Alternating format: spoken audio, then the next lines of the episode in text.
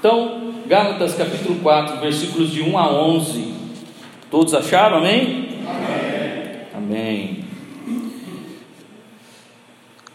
Paulo continua nos dizendo o seguinte: Digo, pois, que durante o tempo em que o herdeiro é menor, em nada difere do de escravo, pois que é ele senhor de tudo, mas está sob tutores e curadores até o tempo predeterminado pelo Pai.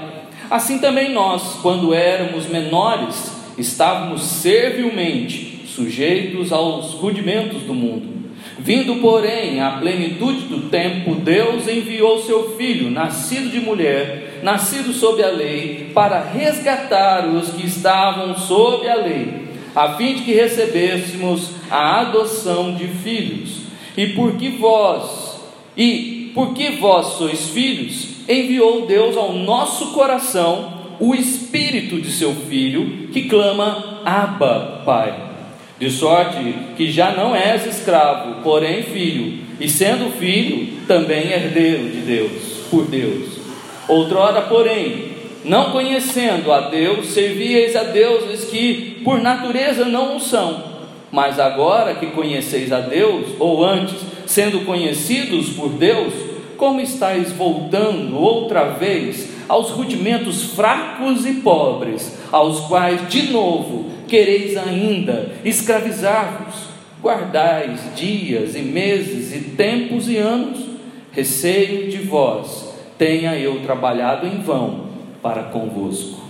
Triste esse final aí do versículo 11, né, aonde Paulo está triste com a situação que está acontecendo entre os irmãos da Galácia, que estão dando ouvidos a esta nova a este novo rudimento com que eles estão se apegando, que era a lei de Moisés, aonde eles estavam aceitando Cristo em seus corações, aceitando o evangelho que Paulo pregou, porém agora dando também ouvidos a outras práticas e achando que estas práticas é que vão salvá-los e dar a eles vida eterna.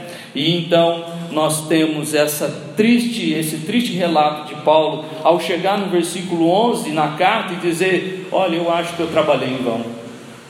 É triste, né? Você estar junto com uma pessoa, você ensina a pessoa e depois você vê a pessoa fazendo tudo errado. E parece que a nossa vida, parece que eu fiz tudo e não valeu de nada. Parece que foi tudo jogado fora meu tempo à minha disposição, a, a minha vida, foi tudo jogado fora. É, hoje o microfone não quer pegar.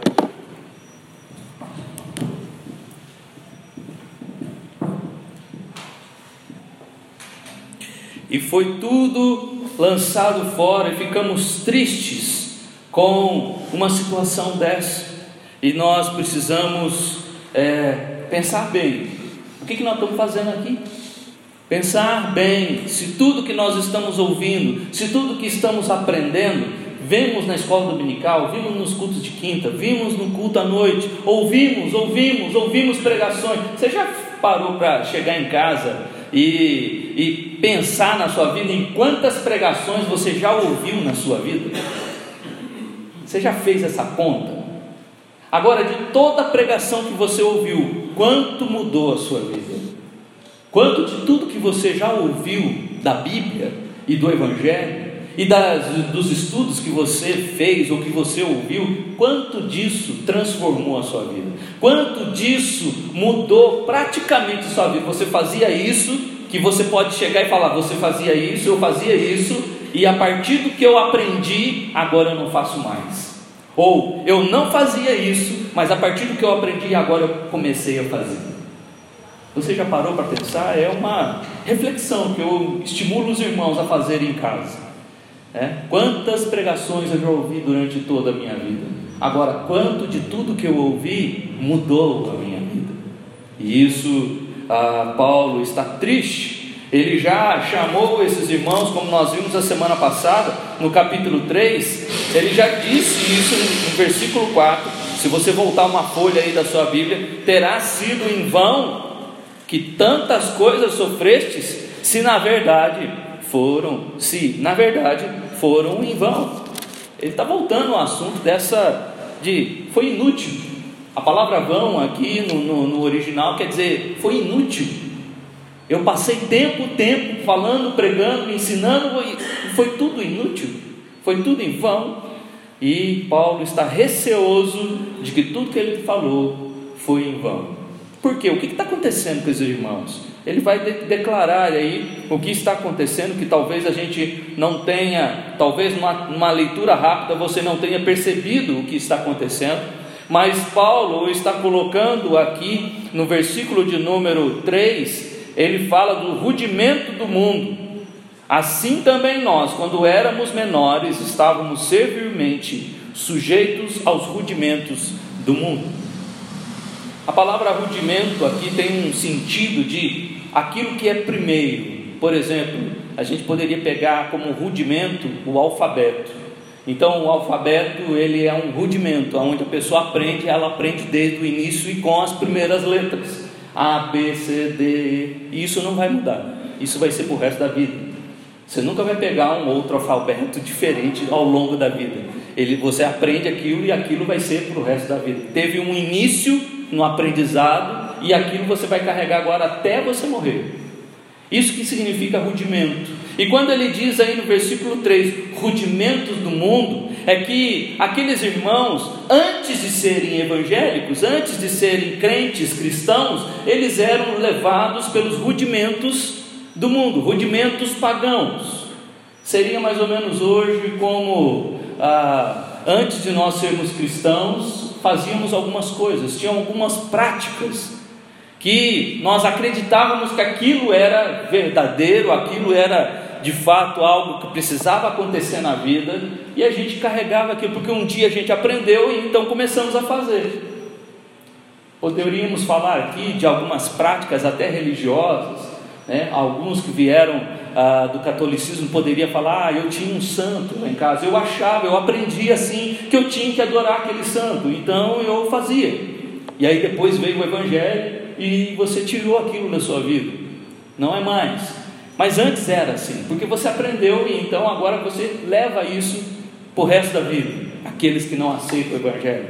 Ou poderia ser alguma prática mística, aonde as pessoas ah, ah, que que é, aprendem o misticismo acreditam que se colocar alguma coisa dentro de casa, aquilo vai proteger.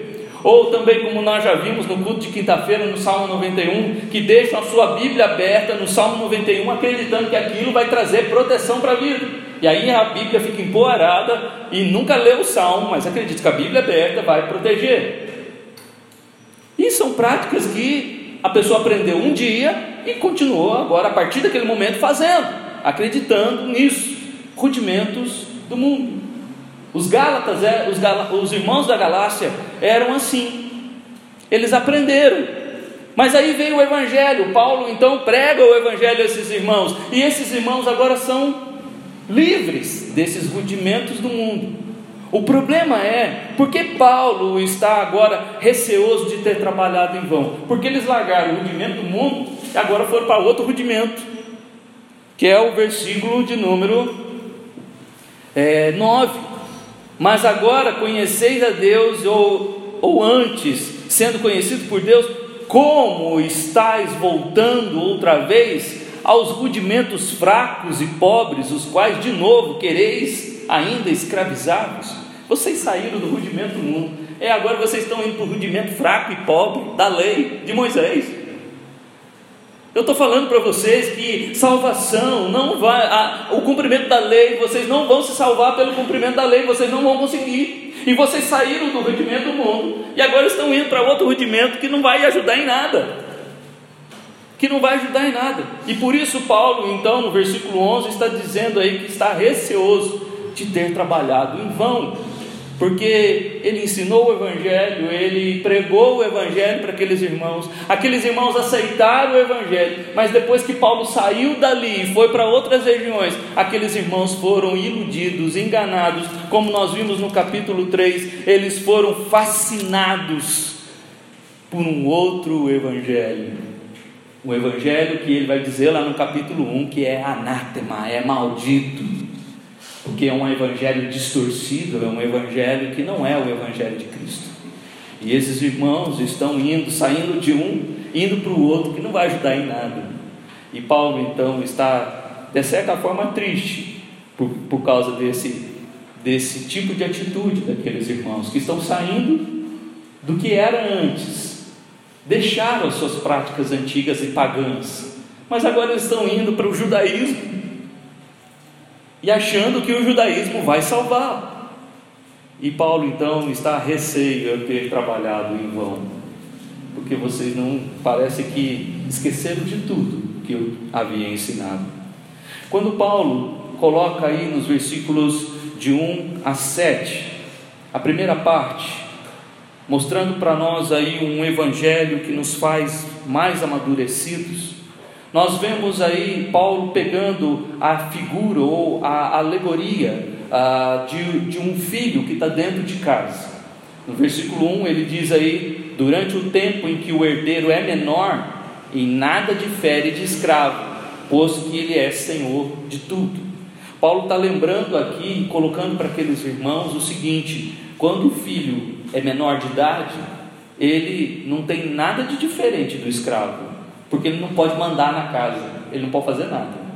Enquanto ele é menor de idade, ele está sob a tutela dos pais.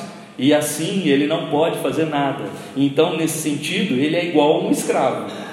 Que o escravo também não tem direito e não tem autoridade de nada em casa naqueles dias. O escravo ficava em casa e estava sujeito ao dono da casa. E o filho também está sujeito ao pai. E ele vai trazer essa figura de que quando esse é, nós somos essa criança quando estávamos debaixo da lei. Mas está sob, versículo 2, está sob tutores e curadores até o tempo predeterminado pelo Pai. Ou seja, essa criança ele vai, vai ficar sobre esta tutela e sobre esses curadores até o tempo que o pai vê que ele cresceu e amadureceu. E este tempo, então, ele vai agora comparar com o tempo em que Cristo chegou a partir do momento que Cristo chegou, no versículo 4, vindo, porém, a plenitude do tempo, Deus enviou seu filho nascido de mulher, nascido sobre a lei, para resgatar os que estavam sobre a lei. Então, agora, vindo Cristo, aquele que estava debaixo da tutela da lei, agora vai ser agora liberto dessa tutela, vai ser tirado dessa tutela. E Cristo então entrou por meio da lei para exatamente fazer isso resgatar aqueles que estavam sob a lei. Então ele nasceu na lei para que tirasse aqueles que estavam sobre a lei, debaixo da lei, e trouxesse então para uma liberdade cristã, para uma liberdade em Cristo. E nós vamos aprender melhor quando chegar no capítulo 5 o que é essa liberdade. Porque muitos crentes pegam essa palavra de liberdade que Gálatas vai trazer sobre a liberdade cristã para viver a sua vida do jeito que quiser. E nós não somos libertos do pecado para viver do jeito que a gente quer. Como Romanos capítulo 6 diz: Porque abundou o pecado, superabundou a graça de Deus, então agora eu vou viver pecando, vou viver de qualquer jeito? Não, de maneira alguma. E o texto vai dizer lá que nós éramos escravos do pecado e Deus nos resgatou do pecado, mas agora somos escravos da graça, somos escravos da justiça. Sendo escravo da graça, eu estou submisso à graça de Deus. Eu não estou para viver do, do jeito que eu quiser. Ah, Cristo me libertou, meus pecados estão todos crucificados na cruz, aleluia, glória a Deus. Agora eu vou tocar minha vida, vou viver do jeito que eu quero, porque a minha, meu nome já está escrito no livro da vida, então agora está tudo certo. Quando ele vier, eu vou estar salvo mesmo. Não, não é assim. Não é assim que funciona. Não é assim que a palavra de Deus ensina. Não é assim o Evangelho. O Evangelho nos vai nos ensinar que a partir do momento que ele nos tirou do peso da lei e nos transportou agora para o reino do Filho do seu amor, para a, a, o Evangelho da graça do Senhor, agora eu estou submisso a esse Senhor eu saí de um senhorio que me pesava as costas e agora eu tenho o senhorio de Cristo sobre mim. E louvado seja Deus que Cristo é meu Senhor. Porque Cristo, como Senhor das nossas vidas, é muito, muito melhor do que a lei de Moisés. muito melhor. E nós deveríamos dar graças a Deus por ser submissos a esse Senhor, porque esse Senhor não nos faz agora escravos, mas ele diz o que em João 15: Não vos chamo de servos, mas chamo de amigos. Você agora é um amigo de Deus, você agora é um filho de Deus, você agora faz parte da família do Senhor. Não é um mero escravo, mas alguém que está agora inserido, foi adotado, foi chamado para fazer parte da família de Deus. É isso que Cristo faz. Quando Ele nos resgata da, da, do, do poder da lei e nos traz agora para o, seu Evangelho da graça, para o seu reino de amor, Ele agora nos, dá, nos está dando condições de fazer parte de uma família que nós não tínhamos acesso. Porque para ser parte da família de Deus tem que ser aceito por Deus. E Deus não aceita qualquer um assim, é só entrar e. Né? Vinde a mim, e aí todo mundo acha que é só vir, né? Mas se você ler o texto lá de Mateus 11, de, Mateus 11 diz o que? Vinde a mim, todos vós que estáis cansados e sobrecarregados, e eu vos aliviarei. Aí você para por aí? Não, o texto continua dizendo: Tomai sobre vós o meu jugo e aprendei de mim, que sou manso e humilde de coração. Se eu tenho que tomar o jugo de Cristo, é, ele vai tirar de mim o fardo tão pesado da lei, mas ele vai colocar agora em mim sobre o outro fardo, o fardo de Cristo. E o fardo dele é justo, é suave, é manso, não é pesado igual a. Nós, ele nos faz filhos amadurecidos para compreender que era necessário ele vir e resgatar-nos da lei para recebermos essa adoção de filhos. Se ele não faz isso, versículo 5, se ele não, é, se ele não vem sobre nascido de mulher, nascido sobre a lei para nos resgatar, nós não receberíamos a adoção de filhos. Nós não poderíamos dizer hoje que nós somos filhos de Deus. É o jeito, é o plano de Deus, é o plano que ele determinou foi esse. O plano para ser filho de Deus é Jesus tem que vir, encarnar-se, tornar-se como um de nós, nascer de mulher, nascer sob a lei e sob a lei de Moisés, e ele cumpriu toda a lei como ele mesmo diz em Mateus capítulo 5: Não vim para revogar a lei, eu vim para cumprir. E ele cumpre toda a lei, ele é circuncidado no oitavo dia, como Lucas 2 mostra. Depois, quando ele cresce, aos 30 anos, ele é batizado, ele recebe os dois sinais do Velho e do Novo Testamento. E tudo isso para que eu e você pudéssemos chegar hoje e dizer: Eu sou filho de Deus, porque o Senhor me resgatou da lei. Louvado seja Deus por isso. Algo mais glorioso que também acontece aqui é que o versículo 6 vai dizer: E porque vós sois filhos, enviou Deus ao nosso coração o Espírito do seu Filho. Olha que interessante. Só pode receber o Espírito Santo, o Espírito de, de, de Jesus, aquele que foi adotado, aquele que foi transformado em filho. Não é qualquer um que recebe o Espírito Santo. Primeiro, o processo é: ele veio e resgatou-nos da lei. Ele agora nos adotou como filhos. E como adotados, como filhos de Deus, nós recebemos esse Espírito. Não é todo mundo que tem o Espírito Santo, é somente os filhos. Somente os filhos de Deus têm o Espírito Santo. E aquele, porque sois filhos, enviou Deus ao nosso coração o Espírito do seu Filho. E por causa desse Espírito que agora habita em nós, nós podemos clamar: Abba, Pai.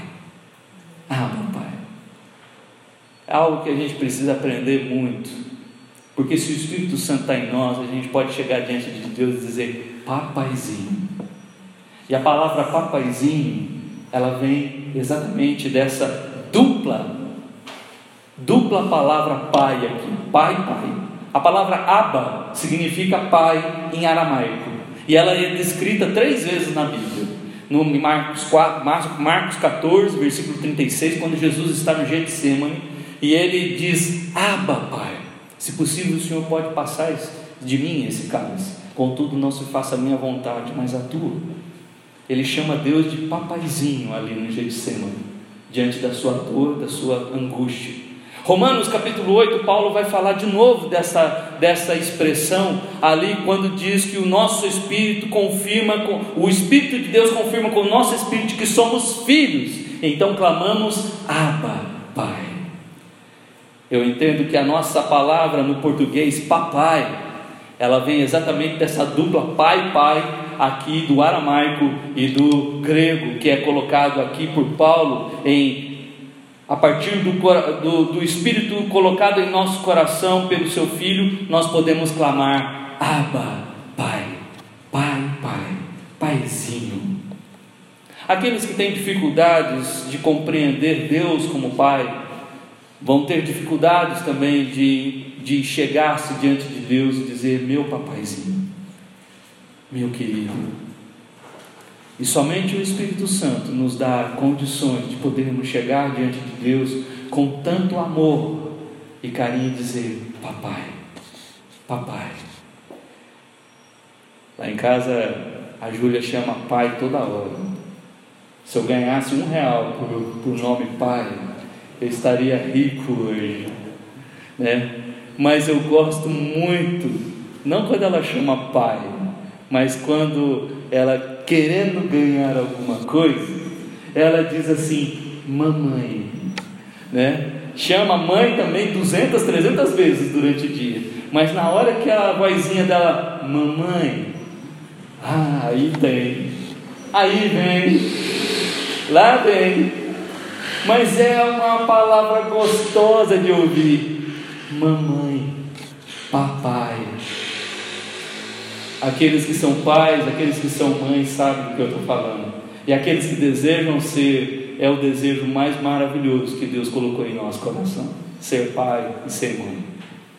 É algo precioso. Mas chega em alguns momentos que né, a gente fica com o coração revoltado, irado nervoso, mas na hora que vem aquele papai.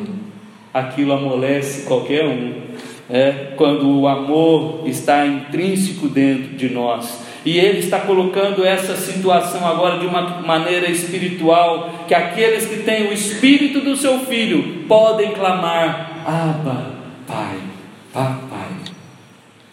De sorte, versículo 7, que já não és escravo, porém filho, e sendo filho, também herdeiro por Deus. Nós vimos isso no capítulo 3, versículo 29. Se você voltar um pouco ali no capítulo 3, 29, nós falamos disso a semana passada. E se sois de Cristo, também sois descendentes de Abraão e herdeiros, segundo a promessa. Herdeiros, porque somos agora adotados, nós também temos direitos. Nós temos o direito de filhos, nós temos o direito o mesmo direito que foi dado a Cristo. Cristo deixou de ser o unigênito de João 3 para ser o primogênito entre muitos irmãos, como Paulo vai dizer em outro texto. Você já pensou nisso de Cristo como seu irmão mais velho? E que todos os direitos que ele conquistou agora também são direitos que deu aos filhos, porque Romanos capítulo 8 vai dizer que agora nós somos filhos co-herdeiros com Cristo. Aquela aquele prefixo ali na frente, co, é para dizer: tudo que é de Cristo também é seu. Também é seu. Ou seja, tudo que o Pai tem dado a Cristo, também tem dado a cada um dos seus filhos. Você quer isso para você ou não? O único jeito da gente conquistar isso é pelo Evangelho. É pelo Evangelho. E o que ele está colocando aqui agora com relação à lei é algo maravilhoso, que por um tempo nós ficamos sujeitos a essa lei, ficamos tutores da lei, mas agora Cristo nos resgatou da lei e nos adotou como filhos e agora somos filhos. Ou seja, quando eu olho para a lei e vejo que na lei eu não posso cumprir ou pagar os meus pecados como Deus espera que eu faça, Cristo vem então e me resgata e me dá uma outra oportunidade. O problema é que os irmãos aqui não estão entendendo isso e querem continuar na lei. Cristo veio para isso, mas eles querem continuar na lei. Sabe o que é isso, meu irmão? O que, isso significa para os nossos dias hoje? É quando nós entendemos o sacrifício de Cristo, nós compreendemos o que Cristo fez para nós na cruz, mas ainda continuamos acreditando que para ser salvo, que para mim ter um lugarzinho no céu, eu ainda tenho que fazer alguma coisa. Eu ainda tenho que dar um dízimo, eu ainda tenho que, que, que participar da ceia. E um detalhe, né? E graças a Deus que aqui não acontece isso. Mas em outras igrejas, tem crente que vem para a igreja só no dia da ceia, achando que o culto da ceia é mais importante que os outros. Isso é idolatria da ceia, que Cristo não aceita de forma nenhuma. Se eu entendo que o pão e o vinho são tão sagrados assim, que os outros cultos não têm tanto valor como o culto da ceia, eu estou exaltando mais do que ela merece. Isso aqui é um símbolo que nós devemos participar sim, e devemos fazê-lo com zelo e honra ao nosso Senhor. Mas nós não devemos colocar o pão e o vinho como algo tão sagrado e idolatrá-los. Gente, tem igreja que depois da ceia enterra o que sobrou, para que ninguém coma, para que ninguém é, participe, para que ninguém pegue o que era sagrado de Deus. Irmão, isso é um absurdo, isso é transformar o pão e o vinho em idolatria. E é isso que está acontecendo com os irmãos ali. Eles receberam o Evangelho e agora estão voltando para a lei. Eles receberam o Evangelho de Paulo e eles entenderam o Evangelho, estão vivendo o Evangelho, mas daí depois que Paulo sai, eles aceitam outra coisa. O pão e o vinho, eles só têm significado e eles têm o poder espiritual em si somente no ato da ceia. Nem antes e nem depois da ceia tem algum valor. Antes da ceia, aqueles que preparam, preparam com zelo, preparam com carinho, sabendo o que estão fazendo. E diante de, de tudo que está acontecendo no mundo aí, né? Esse negócio de coronavírus e vírus daqui, vírus dali, né? Fiquem em paz. Que quem preparou isso aqui preparou com carinho, preparou com higiene, preparou com zelo para nós participarmos. Mas depois da ceia, é pão e vinho, é pão e suco de uva. Eu não vou enterrar o que vai, o que vai sobrar daqui. Aí, né, no final as crianças até querem, pode comer o pãozinho, que eles ficam tudo de olho, né? Querendo também, de certa forma, ter o privilégio de participar. Um dia eles vão ter, né? Quando fizerem a profissão de fé, também vão participar. Mas tem algumas igrejas que não deixam as crianças comerem depois da ceia, porque falam que é sagrado. Isso aqui não pode comer, isso aqui é do Senhor. Isso aqui é do Senhor no ato, no ato em que nós comemos juntos. Fora do ato, não tem significado nenhum, né? só símbolos. E esses irmãos estão aqui guardando estas coisas, que triste, eles saíram do paganismo e agora, nos versículos de 8 a 11, a gente vê agora eles indo para outro lugar que não deviam. Outrora, porém, não conhecendo, versículo 8, não conhecendo a Deus, servias a deuses que por natureza não são. Vocês antes do Evangelho, vocês acreditavam em deuses que não eram.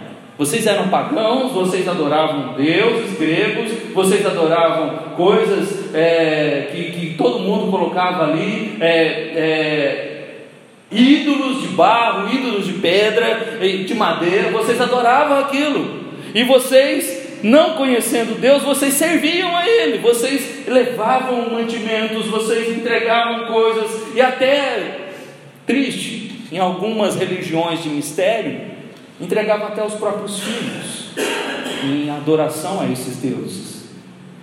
Mas agora Paulo diz: Mas agora que conheceis a Deus, ou antes sendo conhecido por Deus, como estáis voltando outra vez aos rudimentos fracos e pobres? Vocês estão voltando. Vocês saíram de um lugar e agora estão querendo fazer outra coisa. Não, não. Os quais de novo vocês querem se escravizar com isso. E por isso que o Evangelho nos faz filhos amadurecidos de forma que nós observamos estas coisas e estas coisas não ajudam em nada. Estas coisas não vão, não vão é, fazer da gente mais espiritual do que Cristo pode fazer.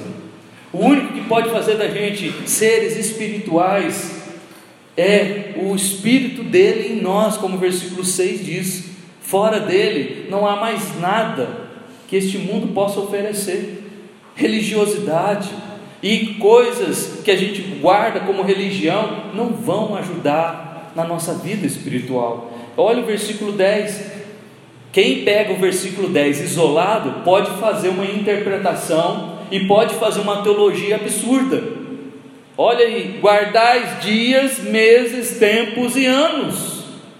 O que, que Paulo está querendo dizer aqui? Quando eles estão agora nesses rudimentos fracos e pobres, que uh, a lei de Moisés era, porque fraco, porque a lei mostra o pecado, mas a lei não tem poder para salvar, por isso fraco. Por que pobre? Porque a lei de Moisés não te faz um filho de Deus como um filho de Deus faz. Ela é fraca porque ela não tem, ela revela o pecado, mas ela não tem poder para salvar. Ela é pobre porque ela não nos faz ricos como a promessa, a aliança faz. Ela, ela não faz. Ainda que Deuteronômio diz lá: se você cumprir toda a lei, você vai ser abençoado. Se você me obedecer, Deus fala lá através de Moisés, se você me obedecer, a partir do capítulo 28, 29 e 30, se você me obedecer, eu prometo que eu vou dar isso, eu prometo que eu vou, vou abençoar a sua vida, o seu campo vai ser assim, sua casa vai ser assim, sua vida vai ser assim. Vai ser, mas se não obedecer, a sua vida vai ser maldição. Eu, eu, vou, eu não vou fazer chover, o sol vai desaparecer, vai ser só praga na sua vida, vai vir inimigo, e o que você acha que o povo fez ao longo de toda a história? Obedeceu a Deus ou desobedeceu? Só desobediência. Ninguém conseguia obedecer a Deus. E aí hoje, alguns, como os Gálatas, acham que vão conseguir obedecer a lei. Não vai. Agora, o que garante as promessas, como a gente viu no capítulo 3, o que garante as promessas para nós? É a lei ou é a aliança? A aliança de Abraão que nos dá as promessas. E é nas promessas que nós temos a riqueza da nossa vida. Rudimentos fracos e pobres que agora fazem eles o que? Guardar dias. Não, é o sábado. O sábado é o dia mais precioso. O sábado não posso abrir mão. O sábado é o dia que o Senhor fez para estarmos na Sua presença. Todo dia é dia de Deus. Todo dia é dia de Deus. Domingo nós temos o privilégio de reunirmos todos juntos aqui. Mas amanhã também é dia do Senhor. Amanhã é dia de nós também termos as nossas devocionais. Amanhã também é dia de nós fazermos as nossas orações. Amanhã também é dia de nós abrirmos a palavra de Deus e lermos e termos as nossas devocionais pessoais, meditações que transformam a nossa vida. Todo dia de Deus, guardai dias, guardai meses. Daqui a pouco nós vamos ter aí a Páscoa. Eles guardavam os meses, eles guardavam o dia da Páscoa, eles guardavam, eles guardavam o Pentecoste, eles guardavam a festa da colheita, eles guardavam o dia da lua, eles guardavam meses, eles guardavam tempos e anos.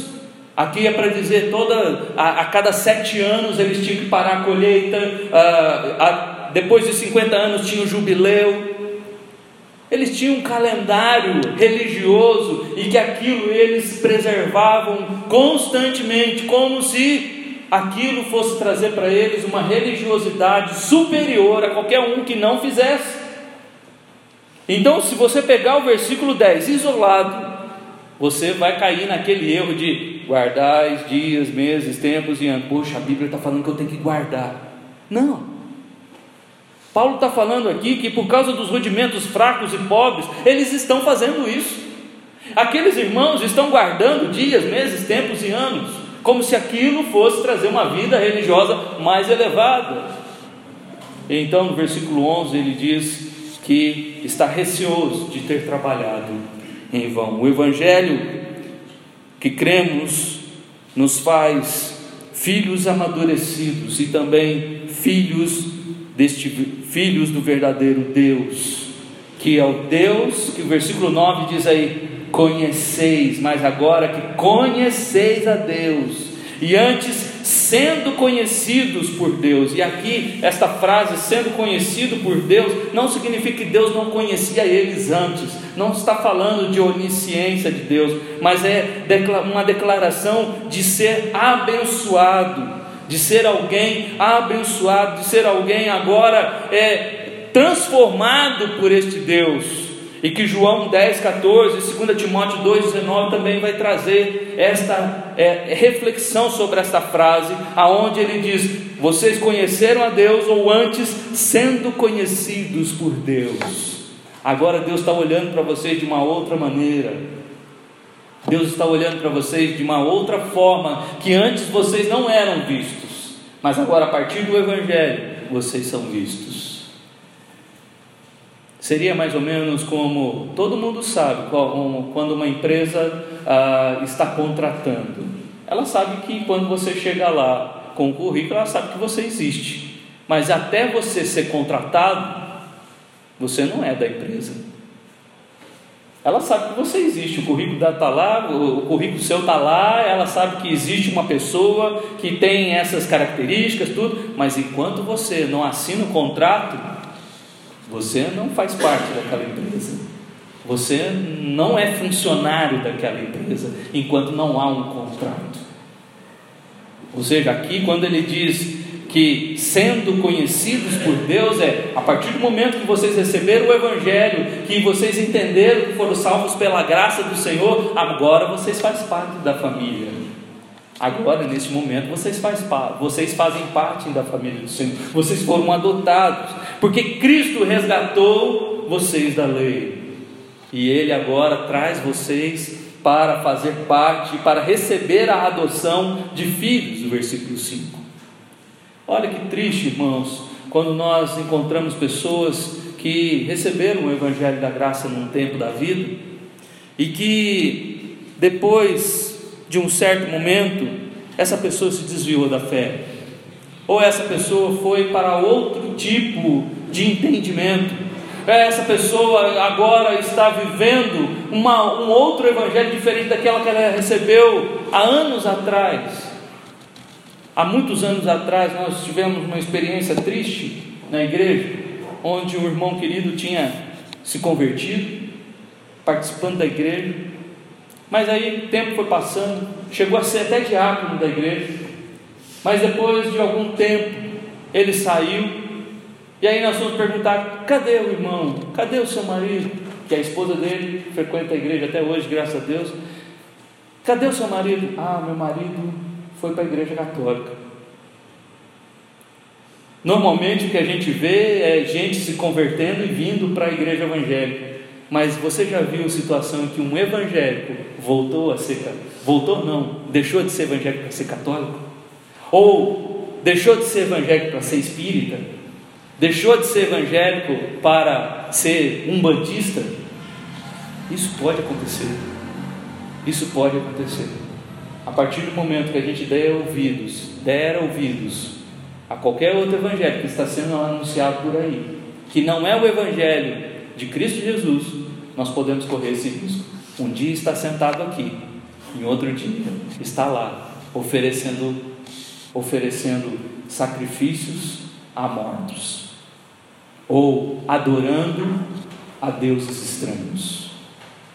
Se nós não cuidarmos da nossa fé, se nós não agirmos ou não taparmos os nossos ouvidos a o evangelho que não é o evangelho genuíno, um dia nós estamos aqui adorando a Deus e outro dia nós estamos prostrados de joelhos diante de um Deus que não é Deus, de um Deus que não é, que como Paulo diz no versículo 8: servias a Deus que por natureza não são. Meu irmão, nós precisamos tomar cuidado, nós precisamos tomar muito cuidado, porque Cristo nos resgatou da lei, Ele nasceu como um de nós, para que resgatássemos da lei, resgatássemos da, da, da servidão da lei, como o versículo 4 e 5 nos diz. E ele, ao fazer isso, agora nos adotou como filhos. E agora você pode dizer assim: Eu sou filho de Deus, porque Cristo me resgatou. Porque Cristo me resgatou. Porque Cristo me resgatou, eu sou filho hoje.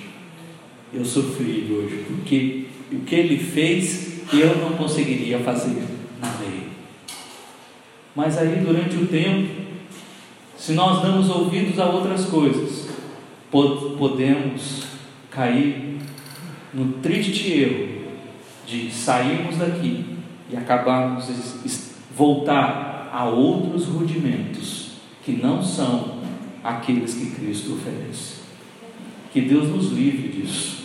Que Deus nos livre disso, porque o sentimento de Paulo no versículo 11 é um sentimento que todo pastor que ama a sua igreja também vai ter, de sofrimento e tristeza, por ver irmãos queridos que um dia estavam entre nós, um dia deixaram a nossa presença. Que Deus tenha misericórdia de nós e nos ajude. Precisamos ser filhos, mas filhos amadurecidos.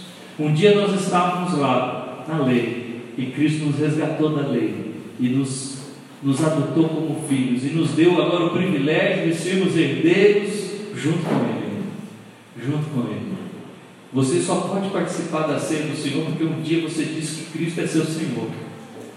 Porque você foi batizado e você professou a sua fé em Cristo. E por isso você pode agora participar da ceia do Senhor. E você pode agora se alimentar deste corpo, se é, tomar deste, deste suco, lembrando do sangue dele derramado na cruz, porque ele perdoou seus pecados. Mas ele não fez só isso lá na cruz. Quando ele perdoou os seus pecados, ele também te adotou como um filho. E aqui então tem a reunião dos filhos de Deus. A reunião dos filhos de Deus.